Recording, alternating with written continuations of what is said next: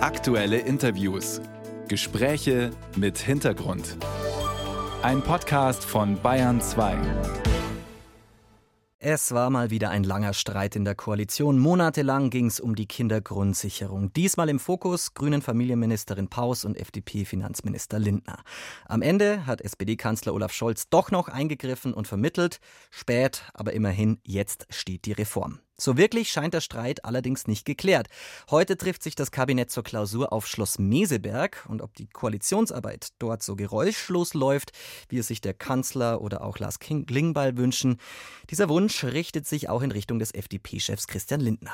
Und selbst in der Einordnung der Ampelarbeit sind Christian Lindner und Robert Habeck uneins. Und jetzt begrüße ich am Telefon der Bayern 2 Radiowelt den SPD-Generalsekretär Kevin Kühnert. Guten Morgen. Einen schönen guten Morgen. Gestern wurde die Einigung bei der Kindergrundsicherung verkündet. Familienministerin Paus zeigte sich zufrieden, sprach von der größten sozialpolitischen Reform seit Jahren und Gleichzeitig räumte sie ja ein, dass sie eigentlich noch einen größeren Schritt im Kampf gegen Kinderarmut für notwendig erachtet. Ist da der nächste Streit bei der Koalition jetzt schon vorprogrammiert? Nein, das sehe ich nicht so und das ist auch wirklich ein normaler politischer Vorgang. Wir sind eine Koalition aus drei Parteien, die ihre ganz eigenen Vorstellungen und politischen Konzepte mitbringen. Und wenn wir uns auf etwas geeinigt haben, so wie jetzt bei der Kindergrundsicherung, dann ist es notwendigerweise in den meisten Fällen so, dass jeder ein Zugeständnis gemacht hat. Da liegt jetzt weder das grüne noch das rote noch das gelbe Parteiprogramm auf dem Tisch. So ist das in der Demokratie. Und daher ist es völlig in Ordnung, wenn jeder betont, dass seine Partei noch darüber hinausgehende Vorstellungen hat. Das macht aber den Kompromiss, der im Sinne von Kindern und Jugendlichen, die armutsgefährdet sind, gefunden wurde, nicht schlecht. Gleichzeitig muss man sagen, dass die Streitereien ja Zeit kosten und weitere wichtige Vorhaben blockieren. Die Eckpunkte, wie wir sie jetzt sehen, die lagen ja auch schon länger vor.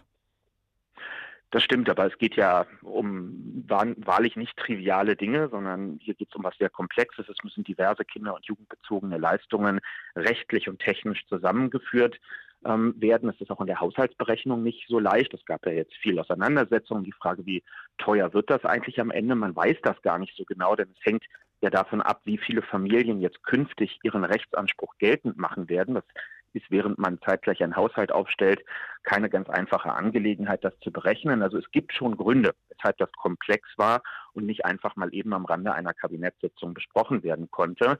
Ähm, und jetzt ist aber wichtig, den Blick auch nach vorne zu richten. Es steht jetzt die Kabinettsklausur an und von der müssen insbesondere auch Impulse für den Standort Deutschland, für seine Stärkung und für die Sicherung der industriellen Wertschöpfung in Deutschland hervorgehen.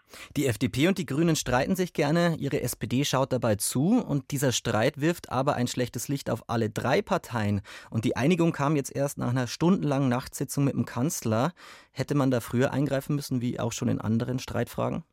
Der Kanzler ist selbstverständlich an solchen Fragen von Beginn an beteiligt und schaltet sich nicht erst am Ende in einer Nachtsitzung ein. Es wird ja jetzt häufig gefordert, er solle ein Machtwort sprechen oder mal auf den Tisch hauen. So kann man eine Dreierkoalition, in der die Kanzlerpartei 26 Prozent ähm, auf die Waagschale bringt, natürlich nicht führen. Und das ist auch nicht der Stil von Olaf Scholz. Ich bin auch fest davon überzeugt, äh, Olaf Scholz und die SPD haben die Bundestagswahl im Sommer 21 nicht deshalb gewonnen, weil die Erwartung an uns gewesen ist, dass wir einen autoritären Führungsstil in Deutschland einführen, sondern weil es darum ging, wer unter komplexer werdenden Bedingungen in der Lage ist, kluge Kompromisse zu organisieren. Und das hat er jetzt gemacht. Er ärgert sich sicherlich auch an der einen oder anderen Stelle darüber, mit welchen Misstönen das Ganze auch ähm, verbunden ist. Aber wenn man daran nicht unmittelbar etwas ändern kann, wir sind ja nicht die Grünen oder die FDP, dann ist die vornehmste Aufgabe eben dafür zu sorgen, dass das Handwerk am Ende wenigstens funktioniert. Und das das muss man deutlich betonen, das tut es. Die Ergebnisse dieser Koalition,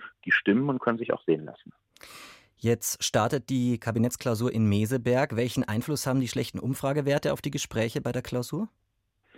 Nach meinem Eindruck gar nicht so sehr. Wir sind auch mitten in einer Wahlperiode. Da ist meistens eine Koalition jetzt nicht auf dem Höhepunkt ihrer Zustimmung. Man hat vieles begonnen, aber noch nicht alle Themen abgeschlossen. Es gibt eben ein bestimmtes Thema. Wir sind ähm, spätestens seit Putins Angriffskrieg und ähm, den Auswirkungen wie eben auch der Energiekrise in einer Situation, in der klare politische Antworten gefordert sind was den Standort Deutschland in Zukunft ausmachen wollen und wie wir unser Geschäftsmodell sichern wollen. Dazu gibt es jetzt viele Vorschläge im Raum. Meine Fraktion hat sich gestern auch noch mal zum Thema eines Industrietrompreises geäußert. Es wird ein Wachstumschancengesetz jetzt verabschiedet werden. Also das ist jetzt die vornehmste gemeinsame Aufgabe der Koalition, eine Vision davon anzubieten, womit in Deutschland in 10, 20, 30 Jahren eigentlich das Geld verdient und die Arbeitsplätze bereitgestellt werden sollen. Ein paar Vorboten waren schon erkennbar. Die Fördermittel beispielsweise in enormem Umfang für die Chipindustrie, dass wir also modernste, technologische Produktion im Land halten und ausbauen wollen.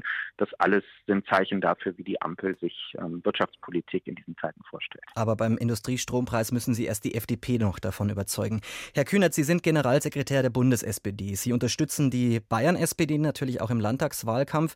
Der bayerische Wahlkampf hat gerade ein Skandalthema, die Vorwürfe gegen Hubert Aiwanger in der Schule eben mit dem antisemitischen Hetzblatt. Blatt in seiner Schultasche.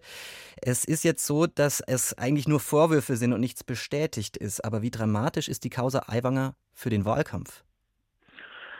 Ich werbe dafür, das unabhängig vom Wahlkampf zu betrachten. Wir sind in Deutschland und wenn wir über Antisemitismus sprechen, dann ist hier allerhöchste Aufmerksamkeit geboten und niemand sollte ein taktisches Verhältnis dazu haben.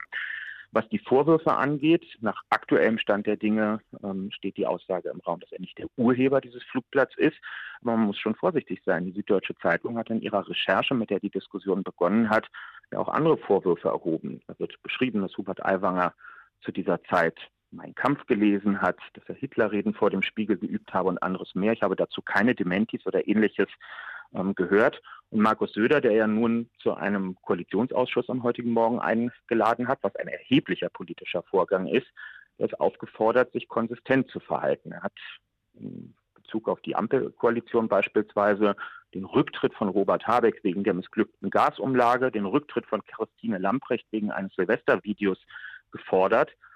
Jetzt ist schon die Frage, ob ein Vorgang in seiner Landesregierung, der es bis in die israelischen und internationalen Medien geschafft hat, wo der Antisemitismusbeauftragte Aufklärung fordert, ob das einer ist, den er im Sinne einer Salamitaktik so laufen lassen kann. Ich glaube nicht. Danach sieht es auch nicht aus. Das hat gestern Markus Söder ja auch schon gesagt, dass er an der bürgerlichen Koalition festhalten will. Der Generalsekretär der SPD, Kevin Kühnert, zur Einigung im Streit um die Kindergrundsicherung und zum Auftakt der Kabinettsklausur in Meseberg. Herzlichen Dank, Herr Kühnert. Ich danke Ihnen.